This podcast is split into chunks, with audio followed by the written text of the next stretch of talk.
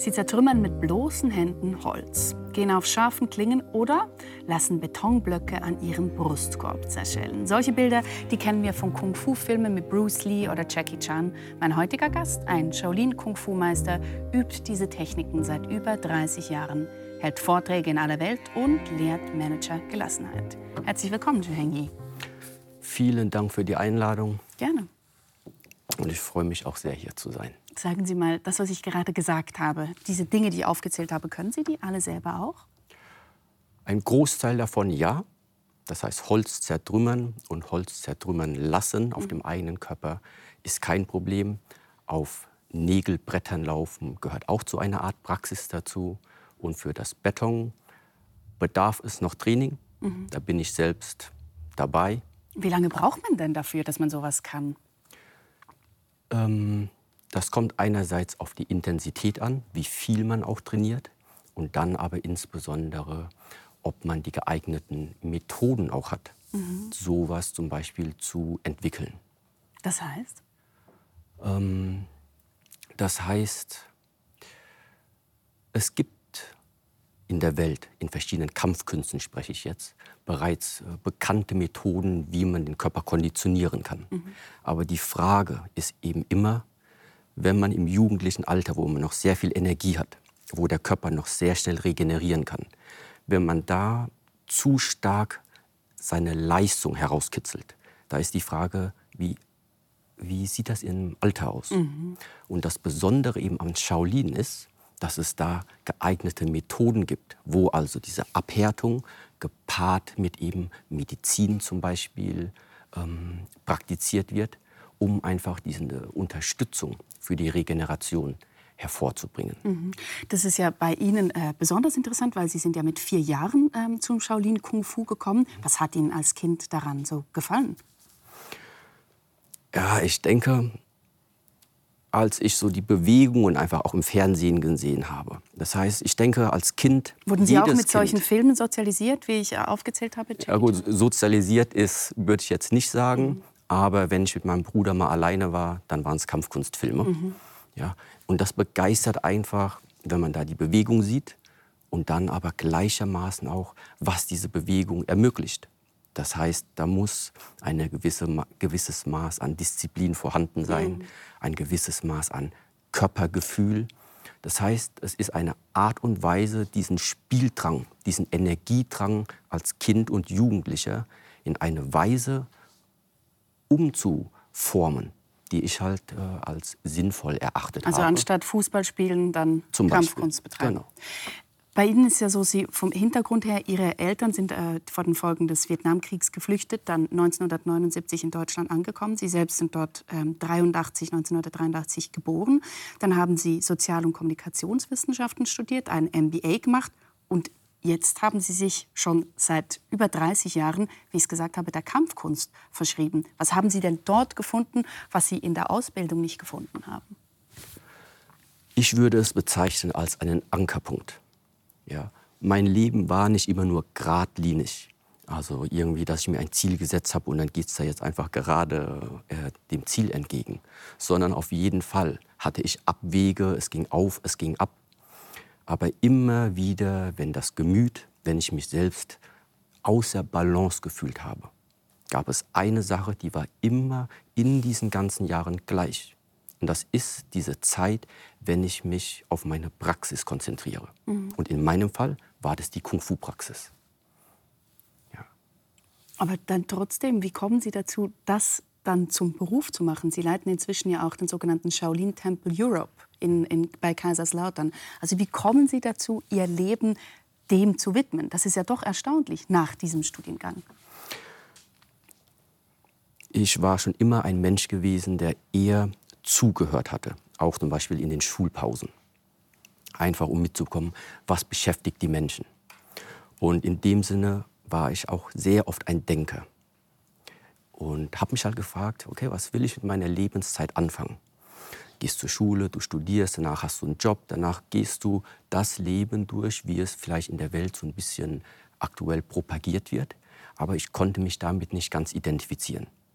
Und ich habe mich immer gefragt, wenn ich mit vier Jahren etwas anfange, was mir Spaß macht, Wieso soll ich damit aufhören, nur weil ich jetzt das Studium beendet habe und jetzt anfangen muss, Geld zu verdienen?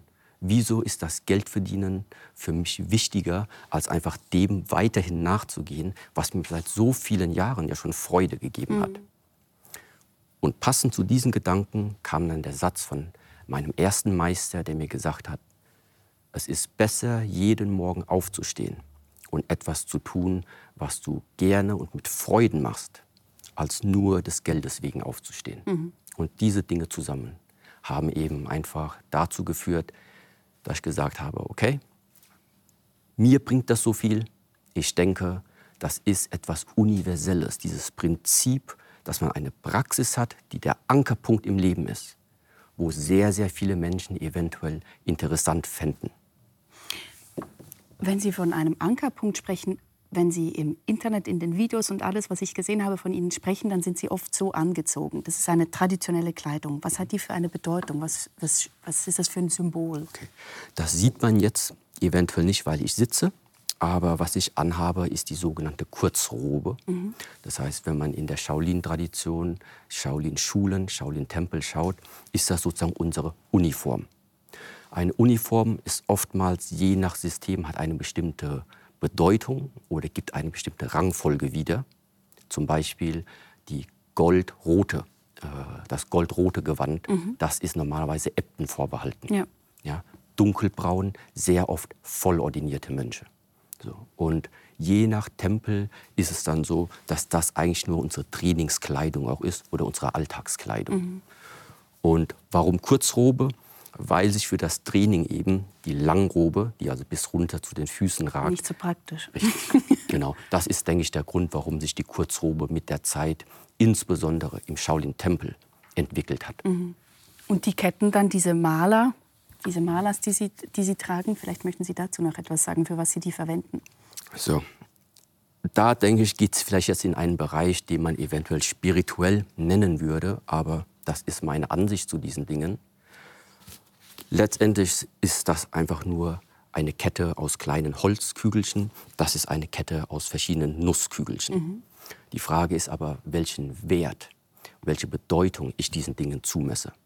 So. Und das hier war ein Geschenk von einem meiner Meister. Und das ist eben auch ein Geschenk auch eines Meisters gewesen, mit denen ich also etwas verbinde.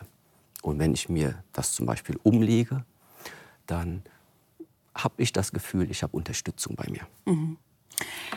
In der Regel werden die ja auch oft ähm, benutzt zum, zum Meditieren. Man geht da so quasi äh, Kugel für Kugel durch, oder? Da sind deshalb auch äh, eine gewisse Anzahl an Kugeln in der Regel. Genau.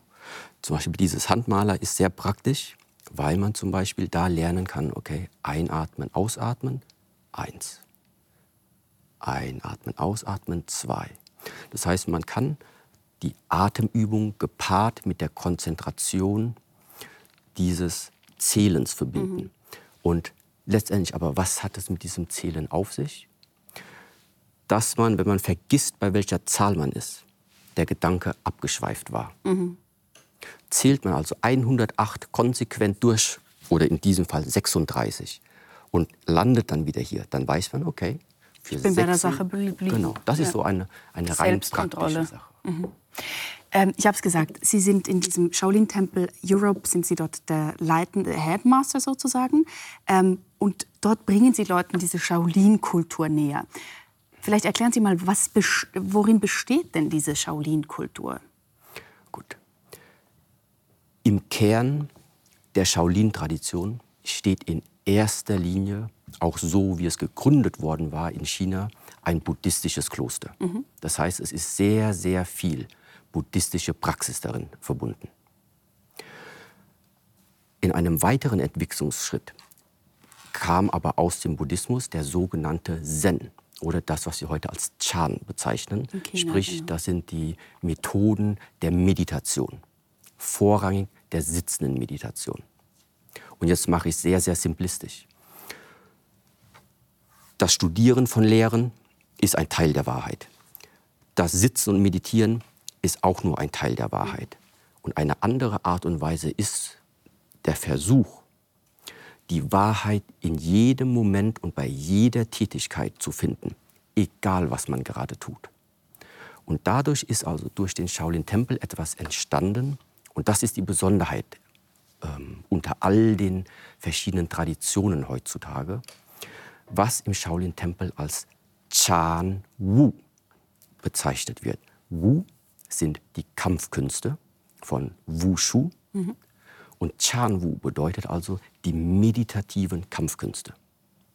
Das heißt, die Besonderheit ist, dass der Shaolin-Tempel eine Methode entwickelt hat oder bereithält, wie man also durch Kampfkunstpraxis sich langsam annähern kann an auch die anderen beiden Bereiche. Mhm. Also es ist da eine Hilfestellung auch dafür genau. sozusagen.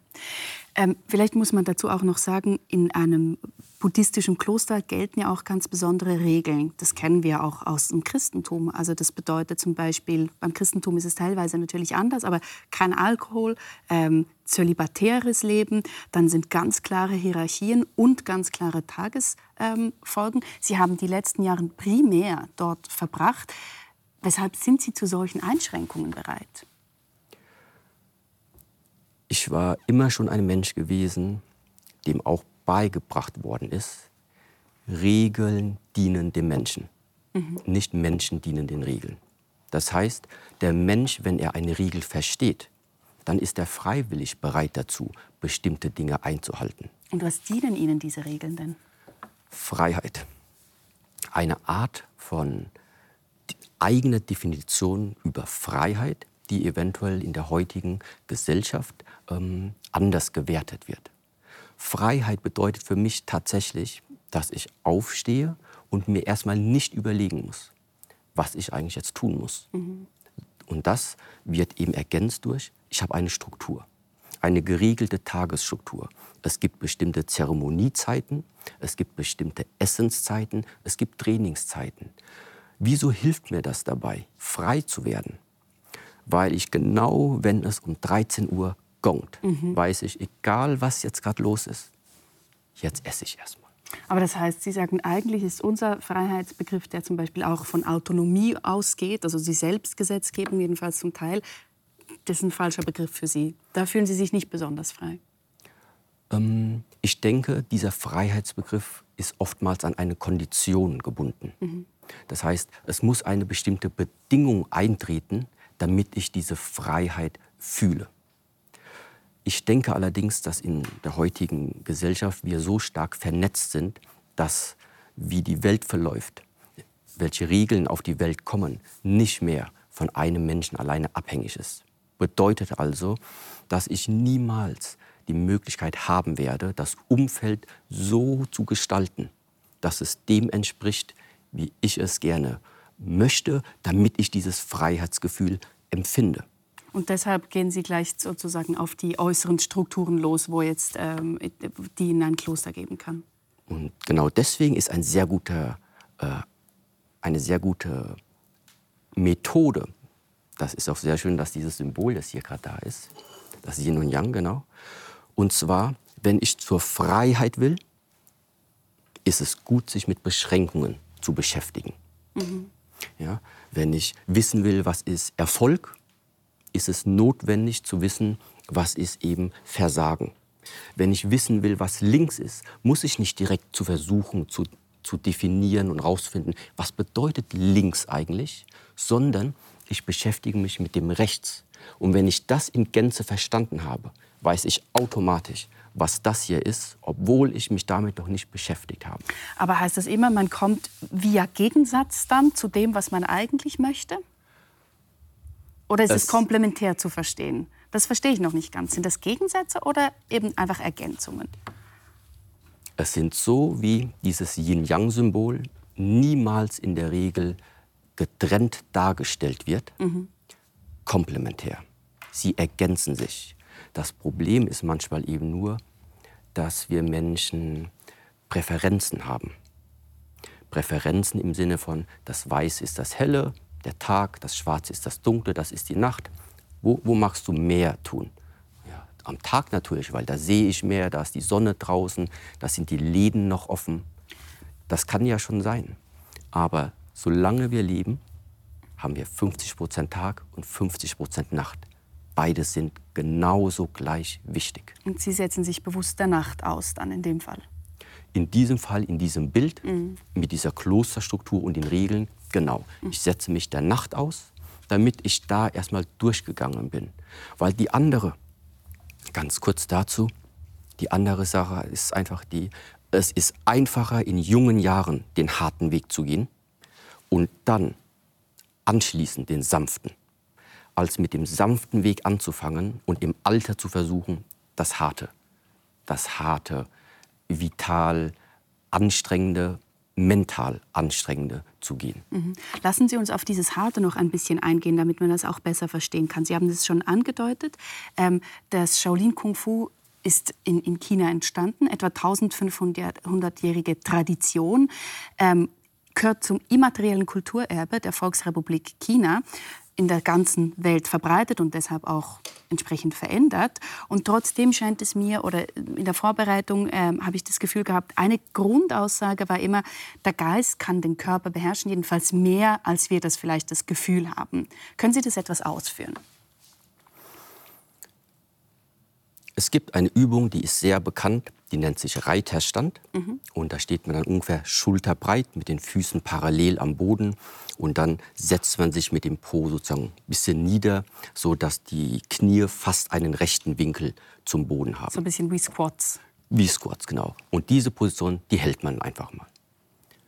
Und das Interessante ist, dass wenn man sich da reinsteigert, sich konzentriert und erstmal wirklich nur in die Beobachtungsphase geht, dann merkt man eben, wie der Geist nach kurzer Zeit, die Gedanken nach kurzer Zeit versuchen, nach allen möglichen Ausreden zu suchen.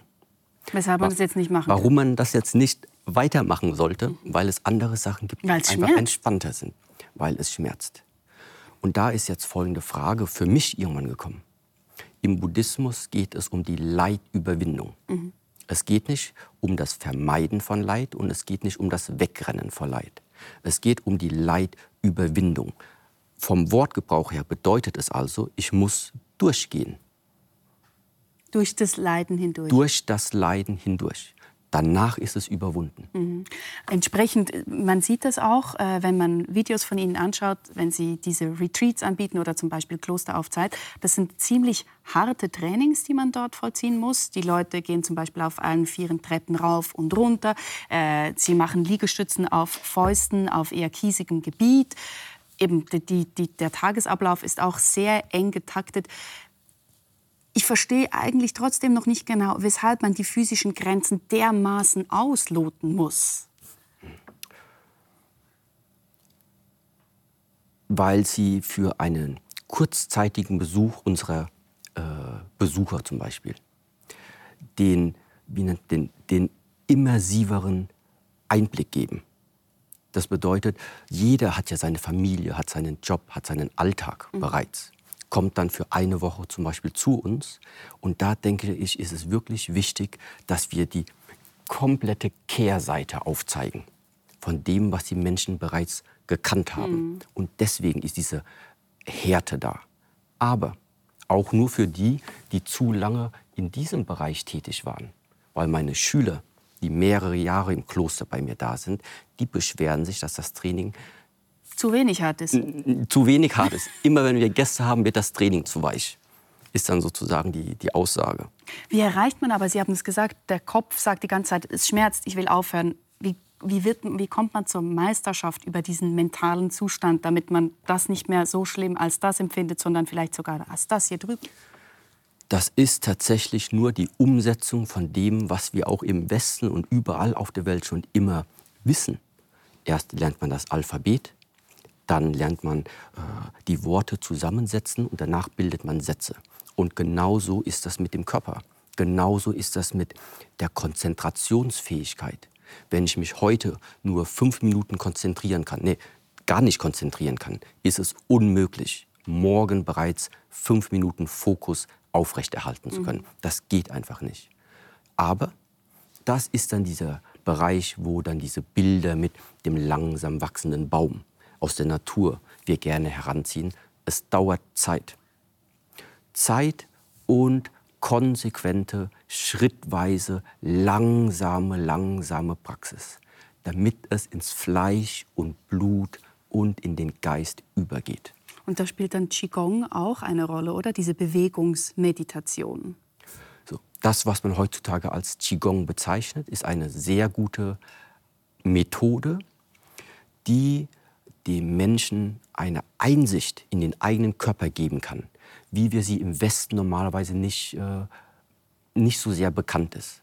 Manchmal wird das sehr, sehr verwaschen im Sinne von Energiearbeit oder aber es ist wirklich erstmal nur die Funktionsweise Lernen des Körpers.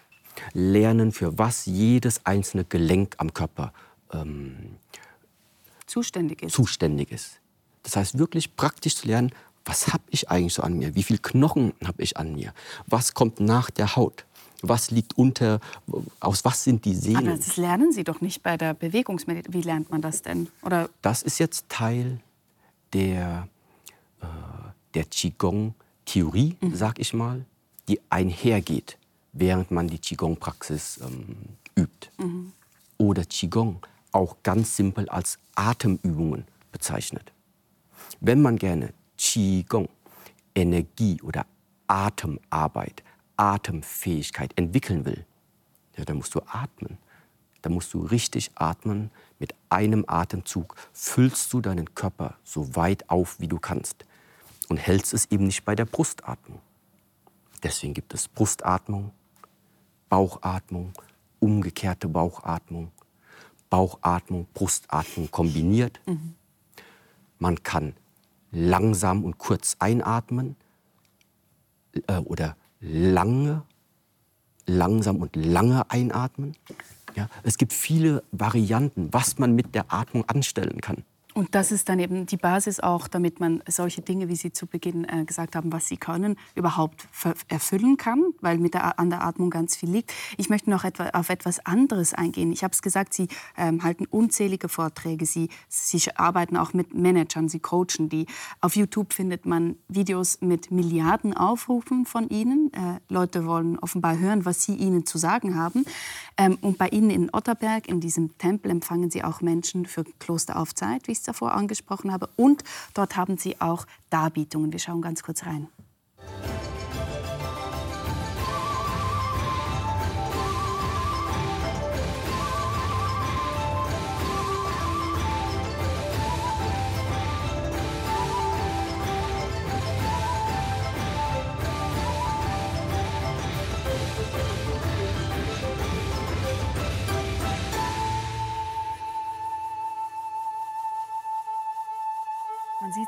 Unheimlich viele Zuschauer. Ich habe mich gefragt, ist das denn nicht auch die absolute Kommerzialisierung dieser Form von Kultur? Kommerzialisierung. Was bedeutet das genau? Dass Sie aus, mit, mit dieser Kultur, die sich ja ganz stark um diese Selbstkultivierung äh, konzentriert, Geld und Profit schlagen. Gut. Der zweite Teil ist nicht korrekt. Der erste Teil, dass wir aber mit dieser Kultur Menschen erreichen wollen, um diese zu inspirieren, die stimmt auf alle Fälle. Mhm. Und genau. Weshalb stimmt denn der zweite Teil nicht? Weil es in unserem Kloster um eine Gemeinschaft geht, wo es keine Einzelperson gibt, die in irgendeiner Art und Weise sich äh, anhand dieser Tätigkeiten bereichern könnte allein schon dadurch, dass wir das Finanzamt haben, die die Zahlen kontrollieren. Ist ja unmöglich. Wie soll man da gemeinnützige Gelder nehmen und für private Zwecke verwenden? Nee, nee, das meine ich auch gar nicht. Ich habe nicht gemeint, dass sie Gelder veruntreuen würden oder sowas, sondern dass halt eben mit einer Kultur Geld gemacht wird, wo es eigentlich um was anderes geht. Aber Sie sagen, das Geld wird reinvestiert in die Klostergemeinschaft. So. Das ist die eine Sache. Mhm. Die zweite Sache ist aber auch die, dass die Menschen, die diesen Beitrag beispielsweise bezahlen, ich bin mir gar nicht sicher, ob die sich darüber beschweren mhm. oder ob die eher dankbar dafür sind, beispielsweise 495 Euro für eine Woche investiert zu haben, das Leben dadurch verändert zu haben, statt 495 Euro innerhalb von zwei Tagen, wenn man abends ausgeht, äh, für Alkohol und Drogen ausgegeben mhm. zu haben. Da weiß ich nicht, ob diese Verhältnismäßigkeit da vorhanden ist. Und deswegen denke ich, äh, es ist ein, eine gute Entwicklung, dass diese Methoden heutzutage überhaupt so viele Menschen erreichen. Ja. Sie haben es zuvor aber gesagt, es braucht Zeit. Und so ein Kloster auf Zeit, vielleicht eine Woche oder sowas, reicht doch eigentlich gar nicht, oder? Die kommen dorthin, bewegen sich in diesem Bereich, dann gehen sie zurück, zurück zu, ihrem, zu ihrem Job. Also was bringen sie, zum, bringen sie zum Beispiel Managern bei? So. Wenn es bei einem Impulsvortrag, einem Impulsseminar von acht Stunden bleibt, dann gar nichts. Mhm. Impulse sind immer gut, weil sie die Energie besitzen, etwas zu verändern. Jetzt muss jeder Besucher selbst entscheiden, reicht dieser Impuls jetzt für mich selbst aus, dass ich anfange, etwas langfristig in die Art und Weise, wie ich mein Leben lebe, zu integrieren. Und dann fängt es eben an, dass wir durch diese Bewegungskünste jeden Morgen fünf Minuten Bewegung einatmen, ausatmen. Dann steigert sich das eventuell mit der Zeit und man fängt an, eine eigene, einen eigenen Anker im Leben zu setzen, der aber eben genau auf diesen Methoden basiert. Und durch dieses Shaolin Chan Wu dann eben zur Meditation, dann zu den Lehren. Mhm. Weil man kann ja auch so argumentieren, den Buddhismus, es gibt ja so viele verschiedene äh, Organisationen mittlerweile. Aber acht Milliarden Menschen, da wird nicht jeder davon Mönch. Natürlich nicht. Ja? Das heißt, wie, können, wie kann die Menschheit von dem Ganzen profitieren? Mhm. So, dass es eine Praxis gibt, die der normale Mensch auch umsetzen kann, der Familie und Job hat. Sie sagen, es wird nicht jeder Mönch, es wird ja auch nicht jeder Shaolin. Und das würde mich noch interessieren, weil der Name wurde jetzt, äh, oder der, äh, der Begriff wurde auch äh, geschützt, die Marke, muss man sagen, in China vor über 15 Jahren. Und das hat, hat auch damit zu tun, dass es natürlich da um eine Übertragung von sozusagen Geheimwissen geht, das über Jahrhunderte geschützt worden ist. Das heißt, wer kann sich eigentlich und wer darf sich Shaolin nennen? Ich denke, da gibt es eine rechtliche Auslegung dafür und es gibt eine moralische Auslegung mhm. dafür. Auf rechtlicher Ebene gibt es eben entsprechend Verträge. Ich glaube, da würde ich sagen, ist das die Art und Weise, wie man argumentieren würde. Und auf moralischer Ebene ist es eben so, wer setzt den Kern dieser Shaolin-Lehre? Und was ist der Kern? Shaolin Chan Wu. Chan, Buddhismus. Und was will der Buddhismus? Menschen frei machen. Das heißt, auf moralischer Ebene würde ich sagen, wer Shaolin-Methoden verwendet und die Menschen befreit, den Menschen etwas an die Hand gibt, wo sie sich besser fühlen, körperlich besser fühlen, geistig besser fühlen, da denke ich, ist sehr, sehr viel Respekt bereits dieser Shaolin-Lehre ähm, gegeben worden. Mhm. Ja. Wir sind bereits am Ende des Gesprächs. Noch eine letzte Frage. Wenn Sie unseren Zuschauern jetzt einen Tipp geben können, wie sie morgen dann neu, gelassener ähm, in die Woche starten könnten, einen Impuls sozusagen, was würden Sie ihnen an die Hand geben? Okay. Zehn Minuten früher aufstehen als sonst. Nur zehn Minuten. Aber in diesen zehn Minuten sich einfach mal aufrichten, entweder auf dem Sofa oder auf dem Bett, die Augen schließen und einfach diese zehn Minuten erstmal nur einatmen und ausatmen. Und da danach, wenn dann die zehn Minuten die reguläre Aufwachzeit beginnt, dann fängt der Tag an. Das ist der Anfang. Ganz herzlichen Dank, Shehengi, für dieses Gespräch.